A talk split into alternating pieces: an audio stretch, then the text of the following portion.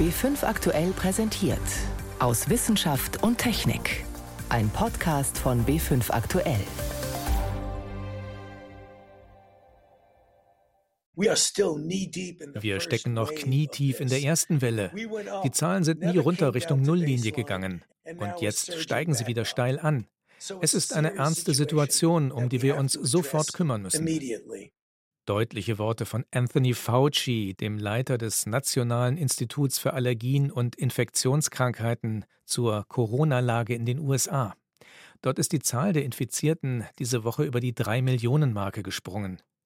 Fieberhaft suchen Forschende nach wirksamen Medikamenten und Impfstoffen, nicht nur in Amerika, sondern weltweit.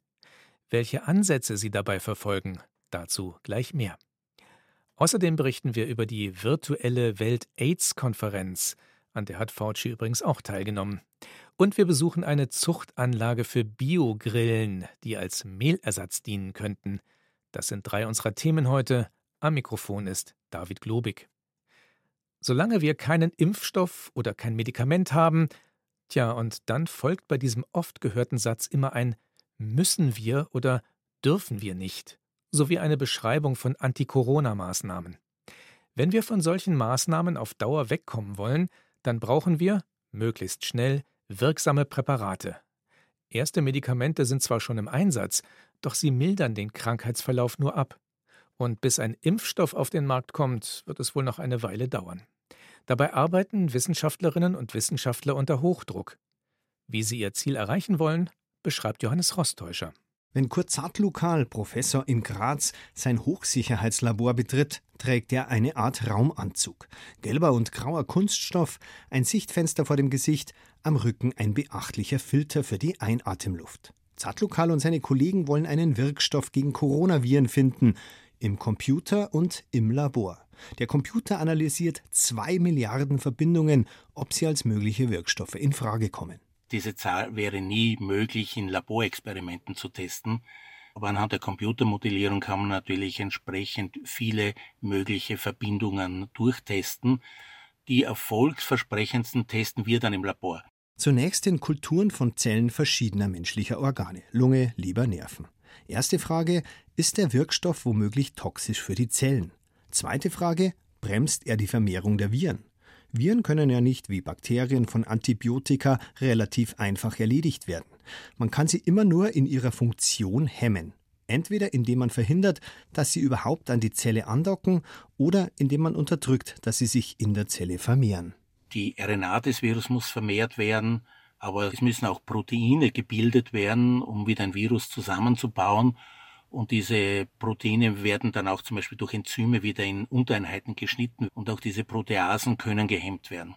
Diese getesteten Wirkstoffe, sogenannte Virostatika, können völlig neue Medikamente sein oder vielleicht auch alte, die man schon gegen andere Krankheiten im Einsatz hat. Was den riesigen Vorteil hätte, dass man weniger Studien braucht, weil die Verträglichkeit ja schon untersucht ist. Da gibt es dann fast schon abenteuerliche Querverbindungen. Ein Magensäurehemmer aus China, der allerdings bislang nicht hält, was er verspricht. Ein in Japan verbreitetes Mittel gegen Bauchspeicheldrüsenentzündung wirkt zwar nicht gegen das Virus, könnte aber ein menschliches Enzym hemmen, das wiederum das Virus zum Eindringen in die Lunge braucht. Der Chemiker Peter Seeberger, Direktor am Max-Planck-Institut in Potsdam, forscht momentan mit Extrakten aus einer recht simplen Pflanze, dem einjährigen Beifuß. In Zellkulturen ist laut Seeberger ein eindeutiger antiviraler Effekt erkennbar. Die Extrakte wirken in der gleichen Größenordnung wie Remdesivir, sind aber etwas schwächer, vielleicht halb so stark. In dem Fall ist aber noch schwer zu sagen. Wir haben es an zwei verschiedenen Viren-Isolaten getestet, eine in Dänemark, eine in Deutschland und haben sie sich etwas unterschiedlich verhalten. Manche stärker, manche weniger stark. Nun ist es nicht so, dass man da einfach ein bisschen in Gottes Apotheke krustelt, mal den Beifuß ausprobiert und siehe da ein Wirkstoff. Nein, schon 2005 hat eine chinesische Gruppe eine Wirkung gegen das alte SARS-Coronavirus festgestellt. Unter anderem deshalb ist Seeberger auf die Idee gekommen. An der Uni von Kentucky sind bereits erste klinische Studien angelaufen. Möglicherweise hilft das Mittel sogar nicht nur gegen das Virus, sondern beeinflusst auch die menschliche Immunantwort. Das ist nämlich ein weiterer Ansatz, besser gesagt eine weitere Gruppe von möglichen Anti-Corona-Medikamenten. Die, die nicht das Virus hemmen, sondern die körpereigene Abwehr. Weil die, vereinfacht gesagt, manchmal in der Lunge mehr anrichtet als der Erreger. Zatluk hat. Man hat die Akutphase und danach tritt dann eine weitere Schädigungsphase ein, die sehr stark auch durch die Immunantwort gegen das Virus getriggert wird. Und äh, hier versucht man Medikamente einzusetzen, die generell Immunantworten beeinflussen und kontrollieren lassen, weil das Virus selbst nur mäßig zellschädigend ist und einige der Krankheitssymptome durch die Abwehrreaktion des Organismus hervorgerufen werden. Der US-Pharma-Riese Novartis verfolgt einen weiteren Ansatz. Im engen Austausch mit anderen Firmen sucht Novartis ein Medikament, das nicht nur gegen das aktuelle Coronavirus wirkt, sondern gegen alle Coronaviren. Das Prinzip, alle Coronaviren haben ein gemeinsames Enzym, ohne dass sie nicht funktionieren. Und dieses Enzym gelte es auszuschalten, sagt Jay Bradner, Entwicklungsvorstand bei Novartis. That can anticipate damit können wir vielleicht künftigen Coronavirus-Pandemien wie Covid-25 oder Covid-30 vorgreifen. Gott bewahre. Nicht wie wir es sonst machen, um ein Protein zu hemmen, sondern um gezielt unselektive Hemmstoffe herzustellen, die bei allen SARS und MERS und SARS-CoV-2-Proteasen ansetzen. Pan-Corona-Hemmstoff nennt Brenner die gesuchte Substanz. Also ein Mittel auch gegen Coronaviren, die wir womöglich noch gar nicht kennen. Johannes Rostäuscher war das über die Forschung an Medikamenten gegen Corona. Medikamente und mögliche Impfstoffe waren diese Woche auch ein wichtiges Thema auf der 23. Welt-AIDS-Konferenz. Zu der wollten eigentlich mehr als 20.000 Wissenschaftler, Ärzte und Aktivisten nach San Francisco und Oakland kommen. Zwei Orte, an denen AIDS bereits Anfang der 1980er Jahre zu wüten begann, damals noch mysteriös und namenlos, bevor die Krankheit dann ihren fatalen Zug um die ganze Welt antrat. Doch nun hat mit Corona ein anderes Virus dafür gesorgt, dass die Konferenz diesmal nur virtuell stattfinden konnte. Aus San Francisco berichtet Markus Schuler. Kevin Osborne hat die diesjährige AIDS-Konferenz mit seinem 50-köpfigen Team in Genf organisiert. Mehr als 600 Vorträge und Diskussionsrunden waren das in den fünf Tagen. Alles fand virtuell statt, über verschiedene Zeitzonen verteilt, mit der Möglichkeit, sich später auch die Aufzeichnung anzusehen. Osborne gibt zu, eine virtuelle Konferenz habe so ihre Nachteile. Sie könne eine Konferenz vor Ort natürlich nicht ersetzen, meint er im Gespräch mit der ARD. Ein großer Teil der AIDS-Konferenz ist natürlich diese Mischung aus unterschiedlichen Interessengruppen mit Wissenschaftlern und den verschiedenen Communities, wo sich Vertreter reicher und armer Länder treffen und ihre Erkenntnisse teilen. Das ist das eigentliche Brot- und Buttergeschäft. So entstehen Verbindungen. Das kann die informelle Begegnung nie ersetzen. Aber wir benötigen jetzt eben clevere Wege, das zu umschiffen. Eine richtige Konferenzatmosphäre kam selten auf, auch wenn die Organisatoren Chaträume zur Verfügung stellten und sich viel Mühe gaben, eine Austauschplattform zu schaffen. Wir müssen den richtigen Mix zwischen virtuellem Format und einem Austausch mehrerer Personen noch finden. Ich glaube, wir müssen uns in Zukunft an solche Veranstaltungsformen aber einfach auch noch gewöhnen. Die AIDS-Konferenz hat auch in diesem Jahr wertvolle neue wissenschaftliche Erkenntnisse bei der Bekämpfung des HIV-Virus geliefert. Im Fokus Medikamente, die das Virus dauerhaft im Zaum halten können. Ein Beispiel ist das HIV-Medikament Cabotegravir, das alle acht Wochen injiziert wird und das eine Übertragung des Virus beim Sex verhindert. There were several studies that showed that es gab mehrere Studien, die zeigten, dass das langwirkende injizierbare Cabotegravir bei der HIV-Prävention wirksamer ist als die tägliche orale Einnahme von Truvada. Und dies ist möglicherweise ein großer Durchbruch, da es die Art und Weise, wie Menschen leben, in hohem Maße verändern wird. Für Beachtung sorgte aber auch der Fall eines 34 Jahre alten Mannes aus Brasilien, der nach Darstellung von Wissenschaftlern aus Sao Paulo rein medikamentös, also ohne gefährliche Knochenmarkstransplantation geheilt worden ist. Im Rahmen einer Studie waren ihm mehrere starke antivirale Medikamente verabreicht worden, darunter Maraviroc und Dolutegravir. Vor allem eine Sorge hat die Organisatoren in diesem Jahr umgetrieben. Es dürfe keine Umverteilung der Mittel von der einen zur anderen Epidemie stattfinden, sprich von HIV zu Corona. Ansonsten gefährde man die in 40 Jahren AIDS-Forschung erzielten Ergebnisse.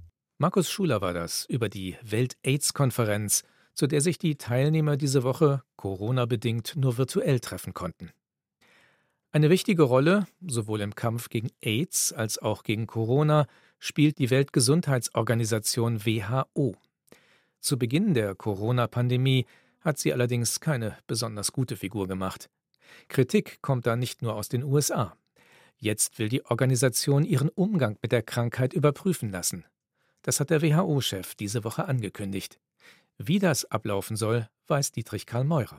Ein unabhängiges Gremium soll die Untersuchung durchführen. Es wird geleitet von zwei Frauen, der ehemaligen Ministerpräsidentin von Neuseeland Helen Clark und der früheren Präsidentin von Liberia Ellen Johnson Sirleaf.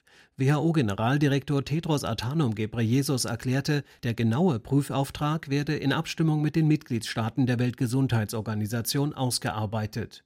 Und weiter Dies ist eine Zeit der Selbstreflexion, um die Welt, in der wir leben, zu betrachten und Wege zu finden, unsere Zusammenarbeit zu stärken, um Leben zu retten und diese Pandemie unter Kontrolle zu bringen. Im November soll der Ausschuss die ersten Ergebnisse vorlegen. Tedros Adhanom Ghebreyesus betonte, dies solle kein Standardbericht werden, der ins Regal wandert und verstaubt. Insbesondere die USA, die in dieser Woche ihren Austritt aus der UNO-Organisation eingeleitet haben, hatten die WHO wiederholt scharf kritisiert. Sie habe gemeinsam mit China versucht, den Ausbruch des Coronavirus zu vertuschen. Die Weltgesundheitsorganisation trage somit eine Mitschuld an der globalen Ausbreitung.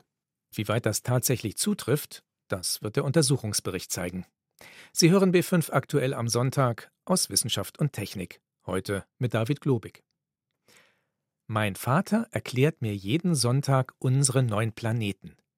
Mit diesem Spruch und den Anfangsbuchstaben der einzelnen Worte konnte man sich leicht die Reihenfolge der neun Planeten im Sonnensystem merken, von Merkur bis Pluto. Doch 2006 wurde Pluto degradiert vom Planeten zum Zwergplaneten. Da waren es also nur noch acht große Himmelskörper, die um die Sonne kreisen. Aber möglicherweise gibt es doch einen bislang unbekannten neunten Planeten. Seit Astronomen diese Theorie vor ein paar Jahren geäußert haben, suchen sie nach ihm. Bislang vergeblich. Vielleicht auch, weil da gar kein Planet ist, sondern ein schwarzes Loch. Das ist aber ebenfalls nur eine Theorie. Jetzt gibt es einen Vorschlag, wie man mehr darüber herausfinden könnte. Mit einem Schwarm von Kleinstraumsonden. Einzelheiten dazu von Ineas Hoch. Es klingt wie in einem Science-Fiction-Film, eine Flotte aus winzigen Satelliten soll ein schwarzes Loch aufspüren. Man könnte diese Satelliten in alle Richtungen ausschicken und hoffen, dass einer auf den unbekannten Planeten stößt. Es ist keine Fiktion. Es ist ein wissenschaftlicher Vorschlag, der aktuell unter Astronomen diskutiert wird. Doch von Anfang an. Im Jahr 2016 vermuteten zwei Wissenschaftler vom California Institute of Technology, dass sich in unserem Sonnensystem ein unbekannter Planet versteckt, der sich bisher nur durch seine Gravitationskraft bemerkbar gemacht hat, indem er Eis- und Gesteinsbrocken auf ungewöhnlich langgezogene Bahnen gelenkt hat. 2019 spekulierten britische und US-amerikanische Astronomen, für diese Ablenkungen könnte auch ein winziges schwarzes Loch verantwortlich sein, ein sogenanntes primordiales schwarzes Loch, das aus der Anfangszeit des Universums stammt und nur ein paar Zentimeter groß ist. Es wäre das erste seiner Art, denn bisher existieren sie nur in der Theorie. Vor zwei Monaten schlug Edward Witten vor, ein angesehener Mathematiker und Physiker, wie man das schwarze Loch aufspüren könnte. Mit einer Flotte von Minisatelliten. Sofort griffen andere diese Idee auf. Auch Siv Rogozinski von der University of Maryland. Diese Satelliten haben eine Masse etwa im Gramm- bis Kilogramm-Bereich. Davon könnten wir Dutzende losschicken, in alle Richtungen. Und einer von ihnen wird Planet 9 finden. Der Rest treibt für alle Ewigkeit durchs All. Die wissenschaftliche Idee hinter dem Vorschlag ist folgende. Kommen die Minisatelliten einem Planeten oder schwarzen Loch nahe, würden sie von diesem angezogen und von ihrer ursprünglichen Flugbahn abgelenkt, und das würden wir bemerken. Wissenschaftler diskutieren verschiedene Möglichkeiten, welche Art Flugbahnstörungen man wie nachverfolgen kann. Doch es gibt eine generelle Schwierigkeit, sagt Siv Rogozinski. These uh, perturbations are diese Bahnstörungen sind sehr, sehr klein. Jetzt fliegen die Satelliten aber durch das interstellare Medium, durch Gas und Staub, die sich zwischen den Sternen und Planeten befinden. Und es gibt da draußen auch Magnetfelder. Das heißt, die Satelliten werden auf ihrem Flug gestört. Und diese Störungen können sehr stark sein. Viel stärker als die, die von einem schwarzen Loch oder einem Gesteinsplaneten kommen und die man messen will. Das Problem sieht auch Abraham Loeb, Astrophysikprofessor an der Harvard University. Das ist wie bei einem Flugzeug, das durch die Luft fliegt. Wenn es sich wegen der Turbulenzen vor und zurück bewegt und es heißt, bitte die Sicherheitsgurte anlegen, genau solche Kräfte sind es, die auf einen kleinen fliegenden Satelliten einwirken bei den Turbulenzen im interstellaren Medium. Damit die Satelliten durch Strömungen und Magnetfelder unterwegs nicht so stark gestört werden, müssten sie massiver sein, mit einer Masse über ein Kilogramm, haben Loeb und ein Student berechnet. Doch je schwerer die Flugkörper sind, desto teurer ist es, sie in den Weltraum zu befördern. Harvard-Professor Abraham Loeb hält herkömmliche Suchmethoden für besser. Da draußen im äußeren Sonnensystem fliegen Kometen und Eisbrocken herum. Und wenn die in ein schwarzes Loch stürzen, leuchtet es auf. Wenn wir ein schwarzes Loch suchen, scheint es mir effektiver zu sein, nach einem solchen Aufleuchten zu suchen. Das könnte etwa mit dem Rubin Observatory versucht werden, einem neuen leistungsstarken Spiegelteleskop, das Ende 2022 fertiggestellt sein soll. Ist die kuriose Idee mit dem Satellitenschwarm also Unsinn? Siv Rogozinski von der University of Maryland findet nicht. Klar, das klingt wie Science Fiction, aber wir brauchen nur Ingenieursarbeit und Willenskraft. Aber das ist definitiv machbar. Die extravagante Idee mit dem Satellitenschwarm, findet Rogozinski, könnte man in Erwägung ziehen, wenn herkömmliche Suchen nach Planet 9 oder dem Schwarzen Loch nichts bringen. Es wäre sozusagen ein Brute Force Ansatz für den Notfall, eine Art Holzhammer-Methode. Mit Mini-Raumsonden auf der Suche nach einem unbekannten Objekt im Sonnensystem. Ein Beitrag von Eneas Roch war das. Insekten als Lebensmittel. Für uns Durchschnittseuropäer klingt das eher abschreckend. Doch in anderen Gegenden der Welt macht man aus den kleinen Tieren nahrhafte und eiweißreiche Mahlzeiten. Aber vielleicht ist es ja so wie bei Kindern, Viele von ihnen mögen zum Beispiel keinen Fisch, außer er sieht nicht mehr wie Fisch aus, als Fischstäbchen etwa. Also wie wäre es mit Insekten als Lebensmittel, die man nicht mehr als Insekten erkennt? Man kann sie zum Beispiel zu Mehl verarbeiten. Ein norddeutsches Unternehmen ist gerade dabei, mit dieser Idee die erste Zucht von Biogrillen in Europa aufzubauen. Christoph Kersting hat sich das für uns angeschaut. Der Weg zu den Insekten ist weit und gut gesichert. Mehrere schwere Stahltüren muss Florian Behrendt jedes Mal aufsperren, um in seiner Grillenzucht nach dem Rechten zu sehen. Denn noch ist der kleine Holzverschlag, in den die Insekten heranwachsen und Eier legen, in einem riesigen Weltkriegsbunker im Bremer Westen untergebracht. Jetzt wird's warm, genau. Ich würde die Jacke ausziehen. Ja. 30 Grad Celsius und hohe Luftfeuchtigkeit. Da fühlt sich die gemeine Grille, auch Heimchen genannt, richtig wohl. Das sind jetzt im Prinzip die drei Boxen wo unsere ja, sogenannten Egglayers, also quasi die erwachsenen Tiere drin sind. Man hört sie zirpen, das machen die Männchen, um die Weibchen anzuziehen. Die Weibchen gehen dann dahin, dann paaren sie sich. Und die Weibchen legen Eier, aus denen dann neue Larven schlüpfen. Die erwachsenen Tiere werden irgendwann eingefroren und wachen nicht mehr auf. Klingt etwas brachial, sei aber quasi ein natürlicher Vorgang, sagt Florian Behrendt. Jedes Tier, was man essen will, muss auch dementsprechend getötet werden. Die EU an sich sieht zwei verschiedene Methoden vor bei Insekten, um diese zu töten. Das eine ist halt das Brühen, wie bei Hummern oder Krabben oder sowas. Das finde ich persönlich jetzt nicht ganz so charmant. Und die andere Möglichkeit ist einfach das Gefrieren. Das ist das, was meiner Meinung nach und auch der Meinung vieler Wissenschaftler dem natürlichen Tod der Insekten definitiv am nächsten kommt, weil Insekten ja Kaltblüter sind. Das heißt, wenn die Umgebungstemperatur unter ein gewisses Minimum fällt, dann fallen sie einfach in eine Schockstarre und ab einer bestimmten Temperatur wachen sie aus dieser nicht mehr auf. Grillen und andere Insekten sind laut Agraringenieur Behren zunächst einmal sehr nahrhaft, enthalten viel hochwertiges Eiweiß, Vitamine und Mineralstoffe wie Eisen oder Magnesium. Und bei den Insekten kann man bis zu 100 Prozent, also je nach Insektenart, zwischen 80 bis 100 Prozent des Insekts verwerten und dementsprechend auch essen, während man ja bei Rindern, Geflügel oder Schweinen eigentlich nur so um die 60 Prozent verwerten kann, weil der Rest ja im Prinzip Knochen, Federn, Häute, solche Sachen sind. Zudem liege der Ausstoß klimaschädlicher Treibhausgase wie Methan oder CO2 bei gerade einmal einem Prozent von der Menge, die etwa bei der Rindfleischproduktion anfällt.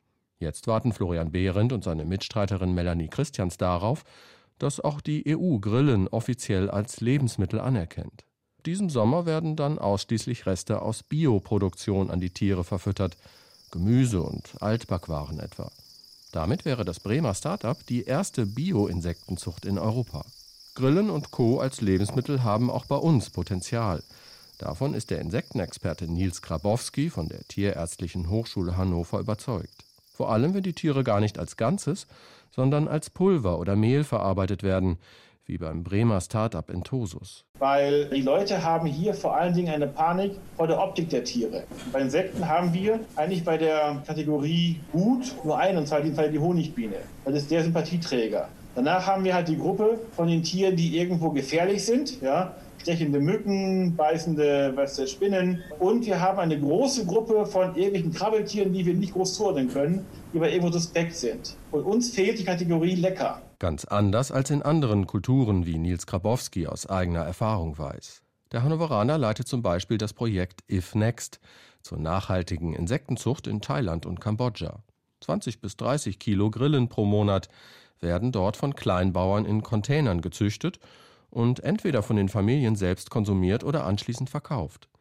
Diese Einkommensquelle ist laut Grabowski besonders dort willkommen, wo in Asien zurzeit die Schweinepest grassiert. Fast alle Bauern haben ihre Tiere aufgeben müssen. Nur die, die bei uns mitmachen, die können sich jetzt quasi über die Produktion und über den Verkauf von Insekten besser über Wasser halten. Sich eine Existenz mit der eigenen Insektenzucht aufbauen, das wollen auch Florian Behrendt und sein Team. Gerade sind die Bremer dabei, in eine größere Zuchtanlage umzuziehen.